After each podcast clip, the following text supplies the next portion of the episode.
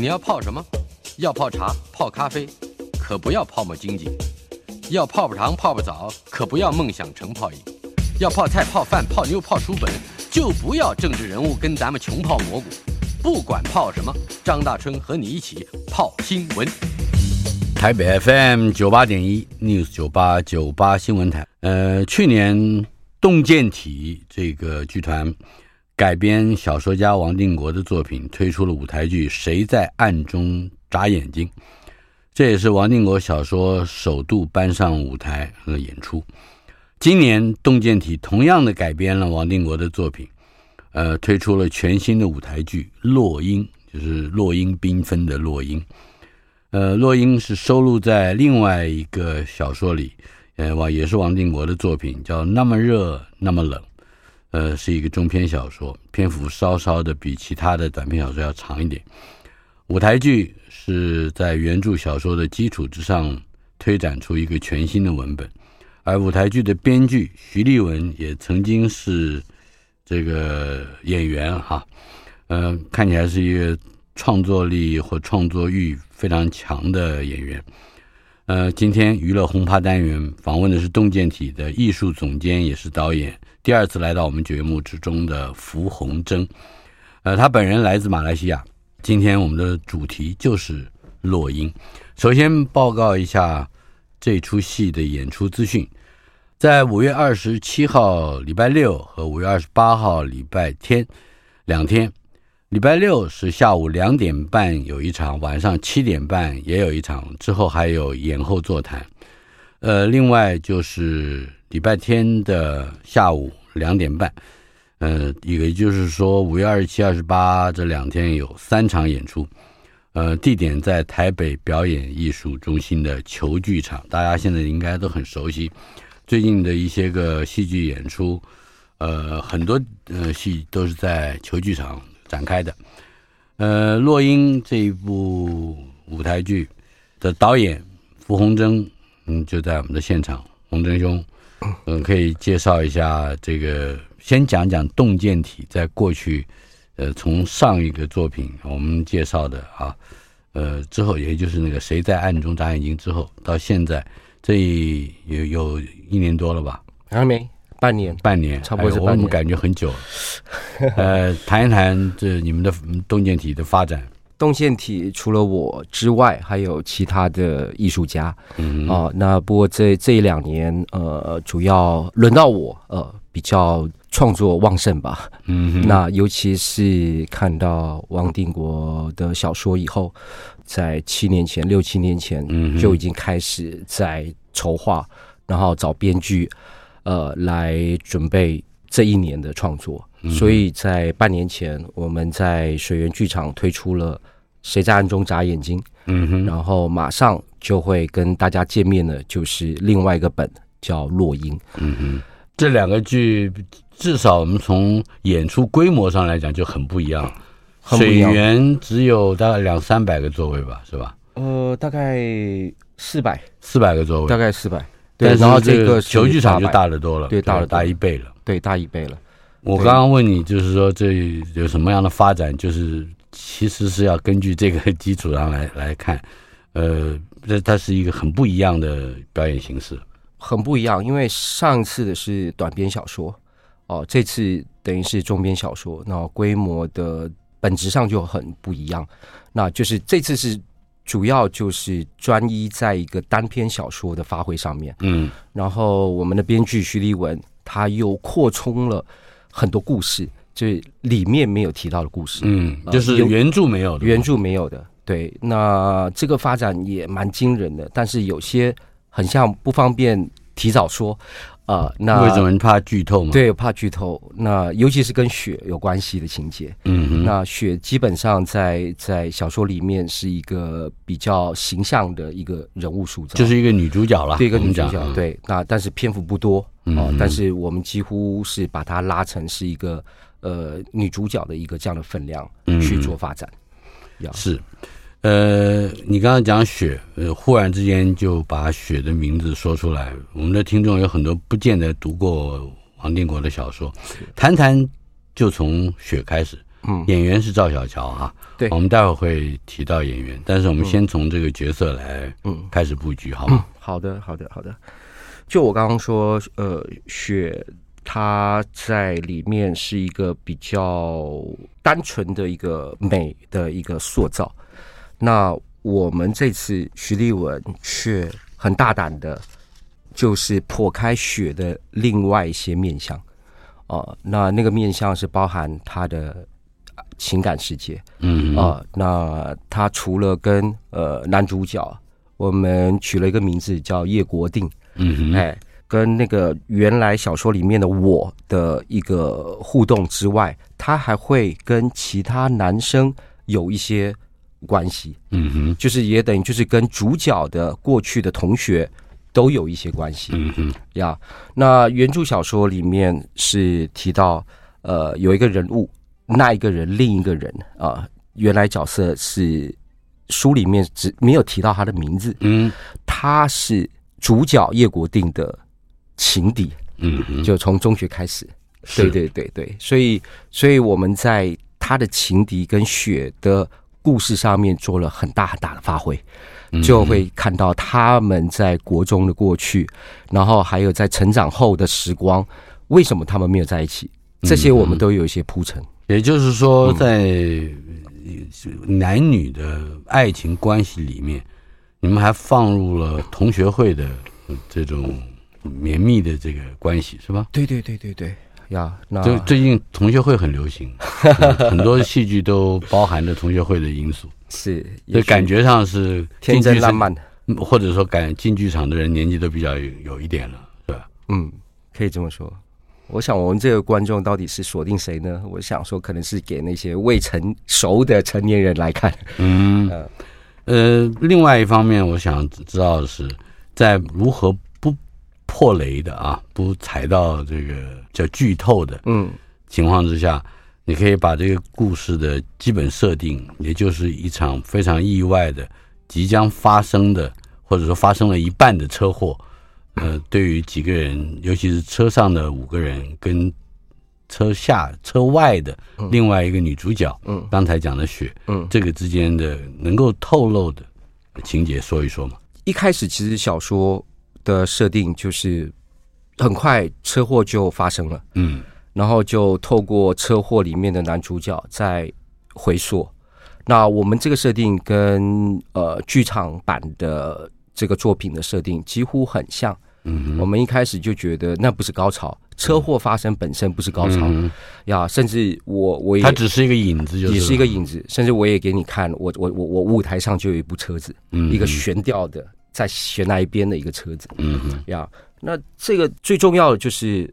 车祸之后，虽然呃生死未知，在那种紧急紧张的一种精神状态下，男那个男主角的回溯，或者是说他的跑马灯，嗯，对，然后透过他的回溯，知道他跟这其他三位高中同学的关系，嗯，然后也带出血来，嗯啊，当然也会呈现男主角在工作。打拼的艰辛历程，这样子，嗯嗯，哦，那然后他终于事业成功之后，哦，也娶到了这个雪，嗯，哦，那但是从雪的观点看到男主角却是不断的往上爬，而且往上爬是用一种不择手段的方式，嗯，一直想要战胜别人的方式去。去往上爬，嗯嗯，那这个东西会让雪觉得很可怕，嗯啊，那所以也会透露出雪为什么要离开他的一个情节，嗯，所以在在上车的这个路程之前，其实他们的婚姻就已经有裂痕了，已经裂痕了，甚至已经雪就已经暂时搬出去了，然后去回去教书之类的一些描述，呀，这里面有两个。特殊的，我觉得在人物设计的关系，嗯，一个是呃男主角叶国定，嗯，带着他的老板的儿子，对，一起上路的，这是一个设定，对，也就是说有那么一个比较陌生的呃人，跟这些人的过往年龄、呃经历或者心态和情感都有一段距离的，很大距离。哎，那就看起来他可能肩负着某一这个角色肩负着某一个使命，就是他是陌生的观众啊，嗯，呃，有一点旁观的味道啊。但是，但是另外一方面，这几个人还有，也就是说，除了这个年轻的老板的儿子之外，那几个设身其间的角色，都是跟叶国定这个男主角有更多的重叠的过往，以及跟雪也有一些不同层次的关系。呃，谈谈这两个，就也就是说，这里。一个陌生的，呃，一个熟悉的，一个熟悉的是指的就是他的情敌吧？对，情敌，还有还有其他的朋友。对对对，那个小朋友在我们保留原著的胖子的形象。嗯，对，那胖子是由这个台北曲艺团的吴思伟来演出。是，我们也在他的身上借题发挥了不少东西。嗯，刚刚呃，张老师讲的非常对，就是他变成是一个旁观的、陌生的，有一个距离的，他有一个观众的一个角度任务，观众的任务来看这些大人发生什么事情。偶尔有时候会透过他的嘴巴在叙事这些这些男人之间啊发生的一些奇奇怪怪的事情，这样子会透过他嘴巴讲出来。然后另外一个就是所谓叶国定主角的情敌，嗯啊。其实他是浪迹天涯，当大学毕业以后，嗯，只有叶国定这个主角没有上大学，其他的这些高中同学都上了大学，都还蛮有成就的。然后就，可是这个断绝呢，这个情敌呢，他后来却选择流浪。嗯，等一下，这要说明一下，他的这位情敌叫断绝。对对对对，断就是基隆路一段的断啊，绝是。王爵的王爵的斜玉边，斜玉边一个王，对，没错。那断绝，呃，他是选择一个比较漂泊、漂泊的一个。从他的名字的设计，就大概可以体会出来。对对对对对。可是他在这个车上，呃，为什么会出现？呃，其实跟叶国定本人是无关的。叶国定是碰巧遇到这三个同学在台东。他就觉得是老同学嘛，然后就一起上车了。那其实对他来说，等于是在暗中挟持他，绑架了他，让他想要上这个车子。嗯，但其实这些都不是断绝真正的用意。嗯哼，根本就是主角自己在那边多想的。嗯哼，在那边猜忌的。是对。为什么会讲到这个呢？是因为。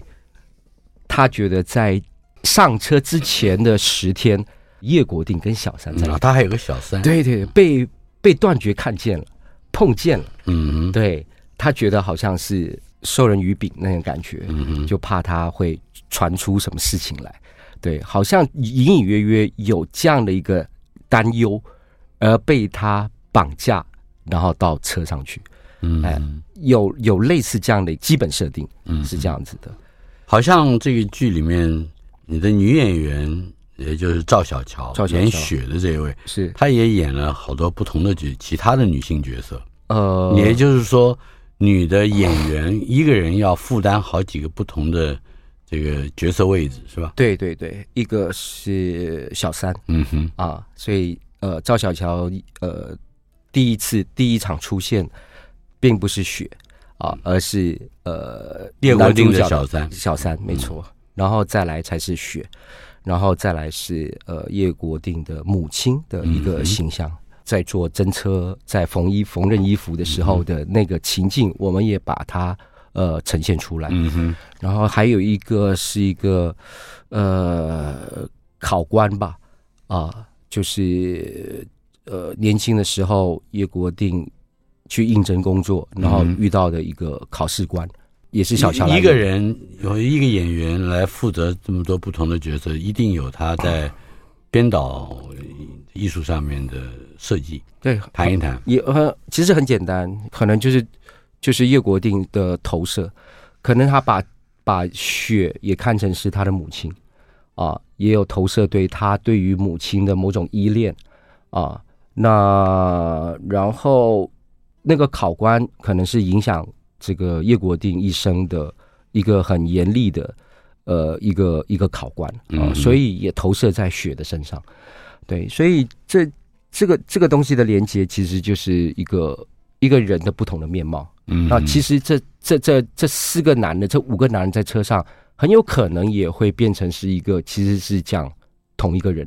嗯啊，对，所以女的赵小乔是一人分饰多角。嗯，那其实也是可能在传达的背后，可能就是是一个人的不同不同面貌这样子。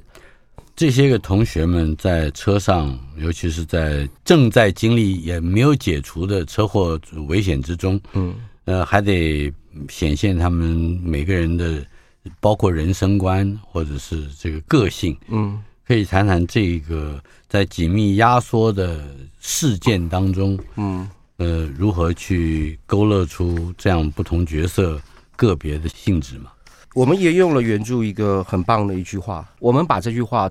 不只是放在主角身上说，也透过其他角色不断的去轮说。他说了什么？拐弯的那个弯吗？过了这个弯就好，过了下一个弯就会没事的。嗯哼，对，这句话会会重复，然后会产生一些变奏。然后讲了这句话以后，第二次可能会多了一句：“人生道路总有几个弯吧。”嗯哼，我还不曾见过有人一路直走就能赢得众多的喝彩。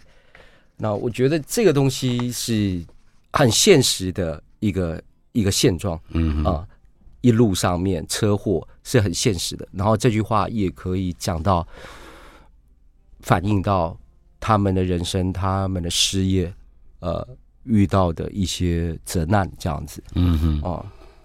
接下来，我想我就要进入到我比较关心的一个剧场的实物上面的，嗯呃问题。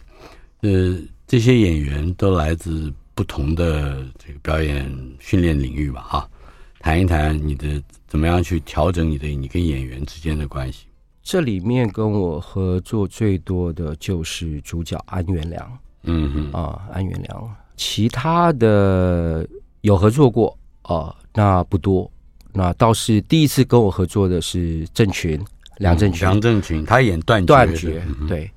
然后再来就是演雪的小乔，那赵小乔，赵小乔，嗯、对，那基本上怎么样？呃，磨合他们哦、呃，我我我习惯都会做训练啦。嗯、我在开演前都会以工作方的方式，呃，设计一些活动，然后让彼此互相交流、互相了解。然后我更需要透过他们的交流，让我在短时间内能够掌握他们的特点。他们的优点，他们的惯性、嗯、啊，这我知道是导演的特权，或者说他呃独享的一个秘密啊。是是是，但但是我我很希望能够在今天节目里面说一说，嗯、呃，安元良跟你嗯合作的比较久，嗯，谈一谈他是一个什么样的演员，以及在这个戏的嗯角色里面设计里面，叶国定究竟为什么是适合他的？安元他看起来很。瘦，很清瘦，他的气质很沧桑。那这个沧桑感是我在设定这个男主角的时候，呃，一开始就很清楚的一个一个形象，一个质感。他不是一个一直努力往上爬的人，对对对，对，他的沧桑来自哪里？我觉得沧桑是后来应该就是他的太太离开他。嗯，哎，他他事业其实一直是一直是成功的，当然透过。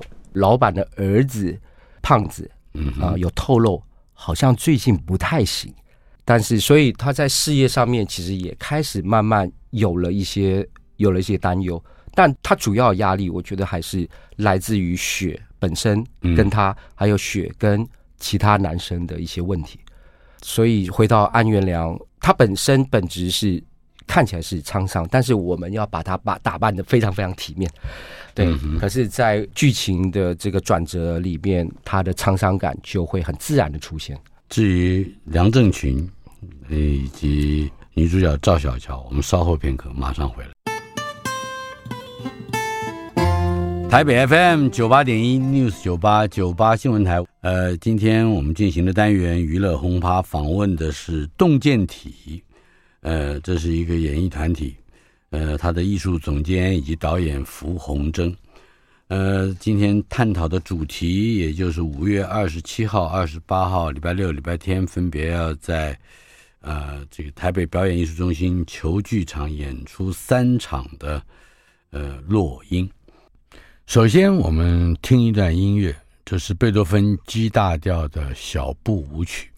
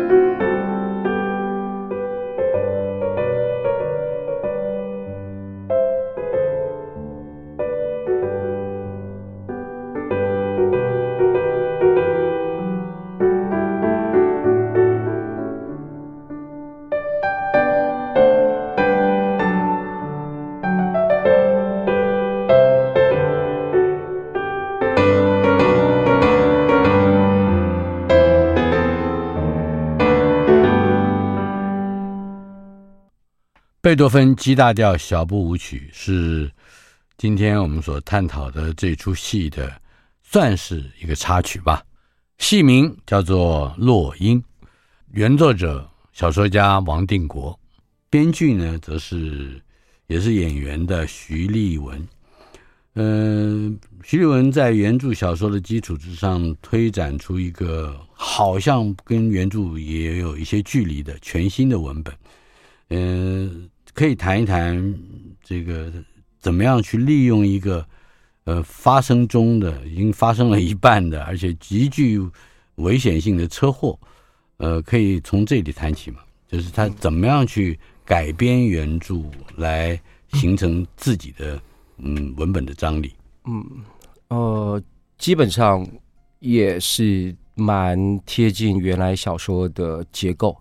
啊、哦，也就是跳进跳出的结构，也就是说，车子的行进的路上，然后发生车祸，然后开始发生车祸以后，开始有了人物的回溯，嗯哼，然后这个回溯就让我们感觉有年代的距离感，有时空的距离感就拉出来了，嗯哼，那我觉得这个是非常棒、非常非常诗意的做法，对我来说。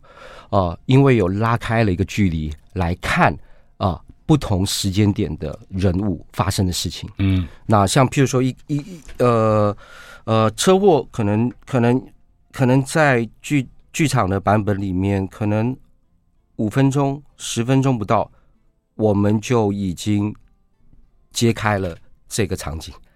对，嗯、然后然后就会绕，然后就会绕回去。然后，然后演员必须下车来演过去，嗯，所以他们不可能一直待在车上，当然，演的、这个、观众也看不见，对，也看不见。所以这这边的设计还蛮有意思的。那我就就让他们下来，就就呃，譬如说他可能要回到呃他度蜜月的地方，呃，男女主角度蜜月的地方，还是充满天真浪漫的那个时代，要要要跟同学抢着到。到这个天元宫的石狮子要骑上去等等的，嗯，呃，像这些描述，呃，都透过一个距离，然后又回到车上，再讲彼此之间这几个同学的一些话题，讲着讲着，然后又有一个时空跳到可能是出发前，嗯，饭店，哎，这些人相遇，对，是。对，所以我我我我觉得在时序上面有时候还蛮。挑战观众的，对，嗯、但是我觉得非常有趣啊。然后，然后这个时序未必是，它不是瞬时性的，不是瞬时性的。嗯、对，那那偶尔，然后讲到比较某个时间点，又跳到他们在高中时跟情敌打架，主角跟情敌打架的事情。嗯哼，然后在打架的当下，雪看到了这一切。对，本来本来雪是跟断绝在一起的，但就因为叶国定被打得很惨，所以所以反而得到雪的关注、关怀、关爱，甚至他们有短时间内是在一起的，所以是有这样的一个过去的铺铺垫这样子，所以呃，车祸现场，呃，然后就是拉开了不同的距离，拉开了不同的呃时间。然后去看，呃，过去的人生，这是我们剧本的一个一个设定。梁振群是一个算是已经相当这个熟熟练的演员了。是的，他不光是演员，他也从事，尤其是在念念书时代，他应该也是一个对录音工程也是幕后的主持人，广播主持人。对，对他很他有很丰富的历练。对，呃，而且。在最近疫情期间啊，他包括在海峡两岸奔波，也相当之受辛苦。呃，但是这些历练恐怕也就跟断绝的你刚才形容到的某一些这个他的处境，呃，对我而言好像还蛮合适梁正群来发挥的。对，呃，谈谈作为一个好像看起来在世俗意义上是一个失败的漂泊者。这个角色他为什么不会是这个戏里面嗯更进一步的男主角？好像呃他反而是呃安元良所饰演的这个叶国定的一个侧写。嗯嗯嗯，谈谈这个这个角度。郑群演的断绝，我们前天这几天还进一步发展他内在的特质。嗯，也就是其实在。所谓安源所饰演的叶国定的眼光看来，断绝就是一个天使跟魔鬼交织在一起的特质。嗯哼，对，所以所以在经历就是流浪世界各地，然后终于决定回来，哦，回到回到台湾，然后找工作。嗯哼，哦，他的本来的那种漂泊的形象里面。在那个车上的那个当下，对于主角来说，他多了一份邪恶在里面。嗯，所以这个邪恶其实并不是断绝真正所呈现出来，可能就是在叶国定的眼光里面的猜忌所显现出来的。嗯哼，对，我们就在琢磨说，我们要做出叶国定眼睛所看到的那个特质，我们必须让他演出来。啊，可能就是一个一个瞬间，啊，可能是几个瞬间加起来，对于叶国定有。那你要让你的观众如何相信这个角色本质上究竟是一个呃这样邪恶的人，还是说他的演出只是安元良这个角色的一个猜忌之心所产生的一个幻觉？这这个对观众来讲是考验的。是，我觉得我留了那个复杂度，哦，就是暧昧性。对，到底这个人的特质，这个呃，所谓叶国定的角色所描述出来的这个这个人格，到底是是是否是这样？啊，那我们是有机机会，我们是有机会让观众去选择看到有不同的观点，因为关于断绝这个角色，梁振群扮演的这个角色，不只是叶国定来叙说，嗯，他还有其他同学，其他同学有骆大海，啊，还有一个是呃玩股市的黄金达，嗯，哎，也透过其他人来看见断绝，所以这个。这次的剧本，这次的创作，其实就是一个很呈现出一个不同的观点来去看某一个人的趣味。在，在舞台方面会有什么样的嗯辅助性的设计，来达到你对于一个人物内在那么多层次的剖析？这个其实就牵涉到各方方面面元素的场面调度。本来车上是有现实即时影像。那即时影像也可以透露出某个人的视角来看这件事情。嗯、那后来我取消了啊，我觉得在技术上面，我觉得还没有没有那么有把握。多了这样的一个视角，呃，可以很明确的可以表达这种多元观点的视角。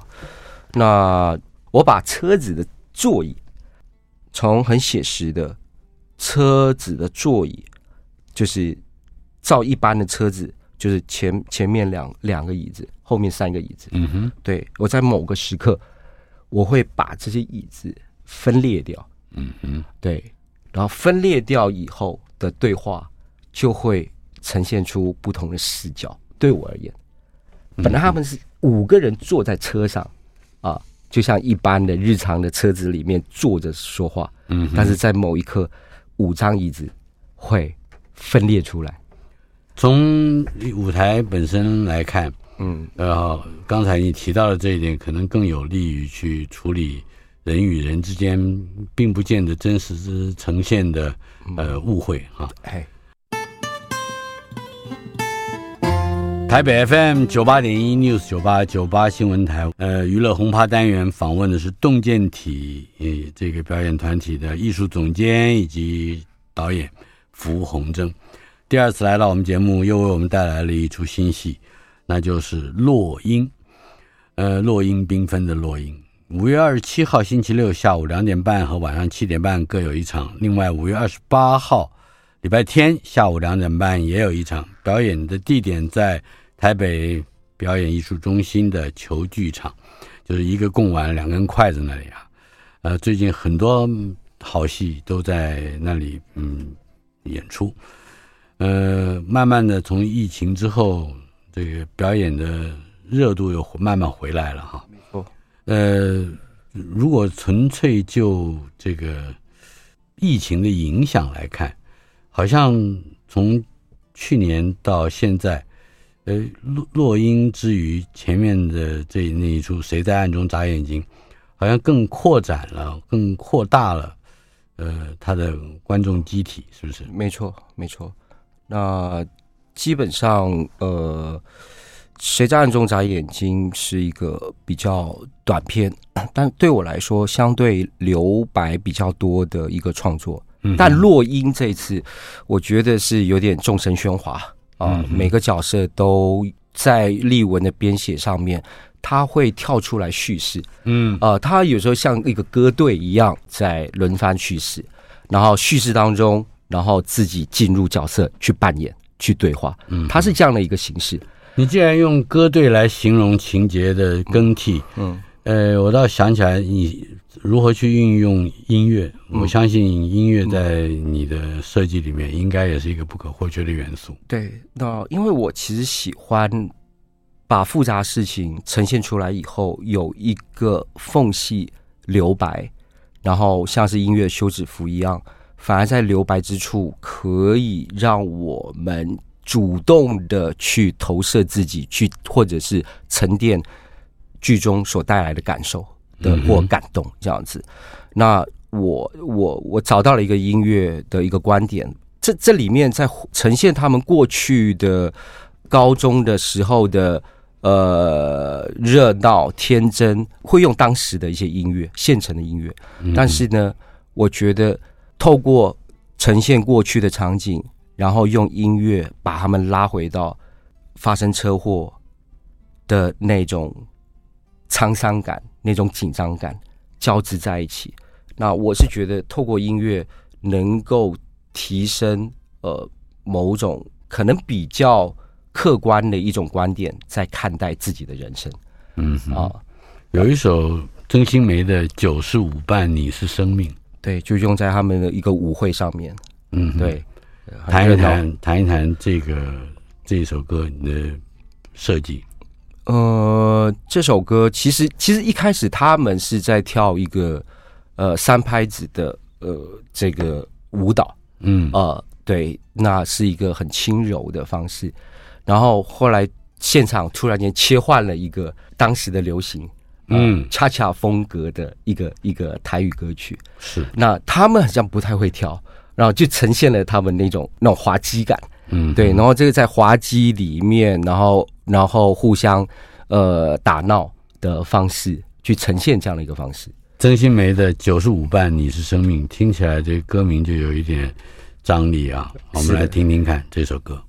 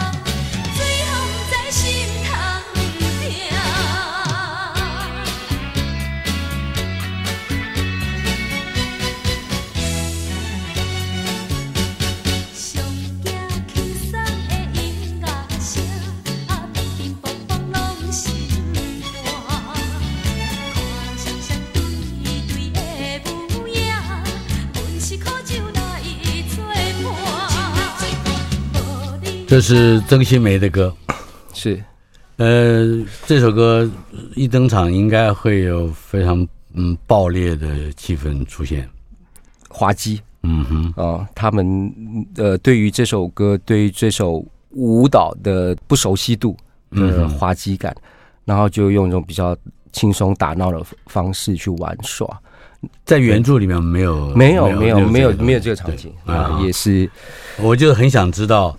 徐立文这位演员出身的编剧啊，对，呃，在他的设计里面有哪一些是王定国原先原著里面不见得会出现，但是却神来一笔的给勾勒出了这个戏剧可能在舞台上它的一个主要魅力。嗯，就呃，刚刚除了刚刚那一段就是放曾心梅的歌曲之外，看到了他们的这个跳舞的丑样。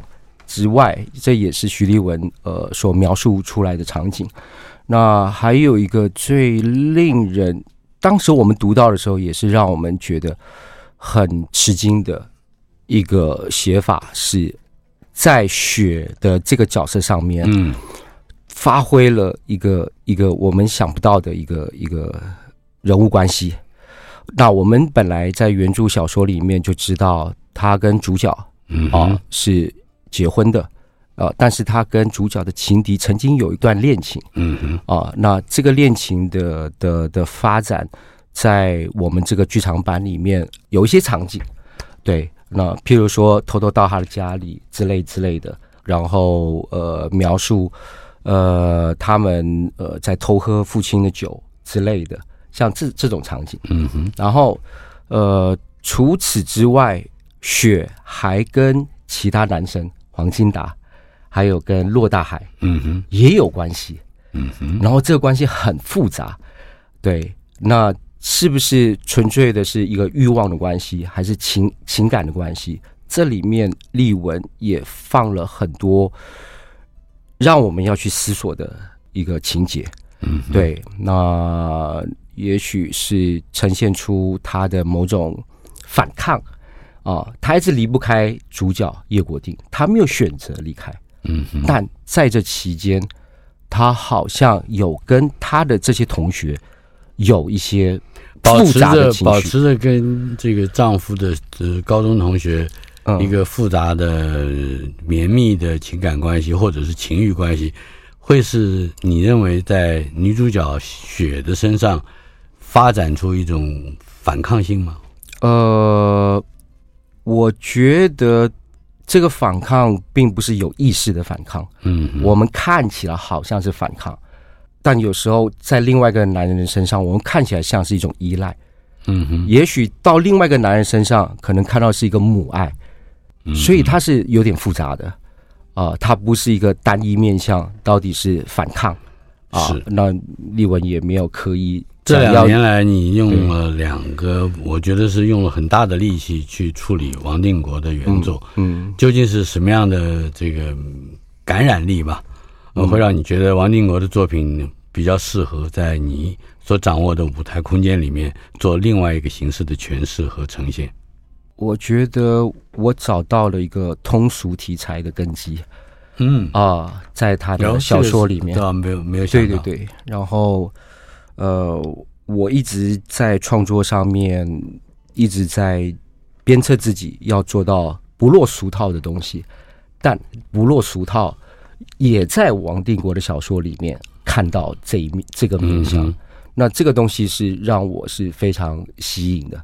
所以，怎么掌握俗套，然后又不落俗套，这是我做这个王定国小说改编成剧场最大的动机。嗯嗯，啊，对于进剧场来的观众，呃，如果没有看过王定国小说的原著的，嗯，你会用什么方式去让他们说，哎，你也可以跟我一样拥有这种？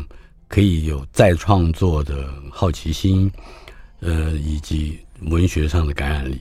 我觉得这个，呃，如果回到落英的故事的这方面来出发去讲的话，应该是说，我我希望观众看见这里面的人物的为了成功，为了往上爬而不择手段。嗯啊。呃而不断的想要战胜别人，呃，那这样的一个价值是我们可以去思考的。